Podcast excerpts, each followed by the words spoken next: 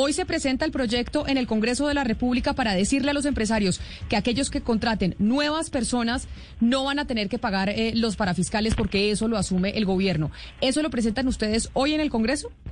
El Ministerio de Hacienda en los próximos días, en momentos días, no sé, eh, ya está, eh, pues, pues, previsto, vuelvo a repetir, aquellas personas que generen nuevos puestos de trabajo y para primer empleo, personas entre 18 y 28 años, el gobierno asume la seguridad social, inclusive los aportes a pensiones.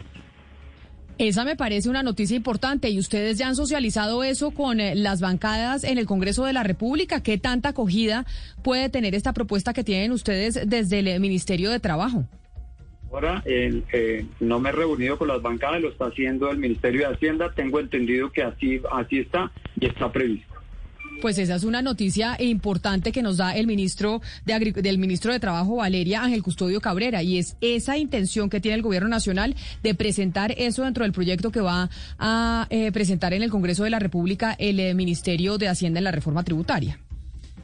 Creo que es la noticia más importante, Camila, porque si bien el ministro nos está diciendo que no va a haber una, pues no van a presentar una reforma laboral en aras de flexibilizar, digamos, todo lo que son las normas de el Código Sustantivo del Trabajo, que son pues de antaño, eh, sí es importante que el ministro de Trabajo pues nos explique cómo se va a subsidiar esto, de dónde va a salir la plata y por cuánto tiempo el gobierno nacional va a pagar todo lo referente a la seguridad social si una empresa contrata a jóvenes. Porque esa es la principal queja que dio que ha dado el ministro de Hacienda Valeria, el doctor Carrasquilla, que dice que no tenemos presupuesto y por eso se necesita una reforma tributaria. Pero esta, este anuncio que ha hecho el ministro de Trabajo Ángel Custodio Cabrera, que como usted dice, es lo más importante importante que se ha anunciado en estos días, pues le va a costar una plata a la, a la nación y de dónde va a salir.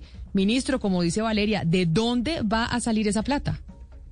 Bueno, buena, buena pregunta. Como todos sabemos, eh, esa va a ser parte de la reforma que se va a presentar al Congreso de la República.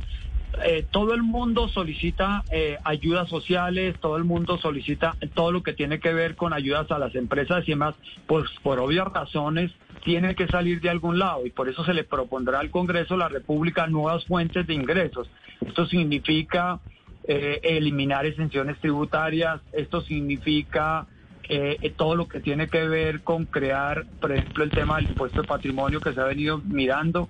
O sea, ustedes ya lo han venido discutiendo, el presidente de la República lo ha planteado públicamente, el ministro, el viceministro de Hacienda lo ha planteado públicamente, la, la consecución de nuevos recursos para objeto de ayudar a financiar todo lo que se requiere hoy el Estado colombiano.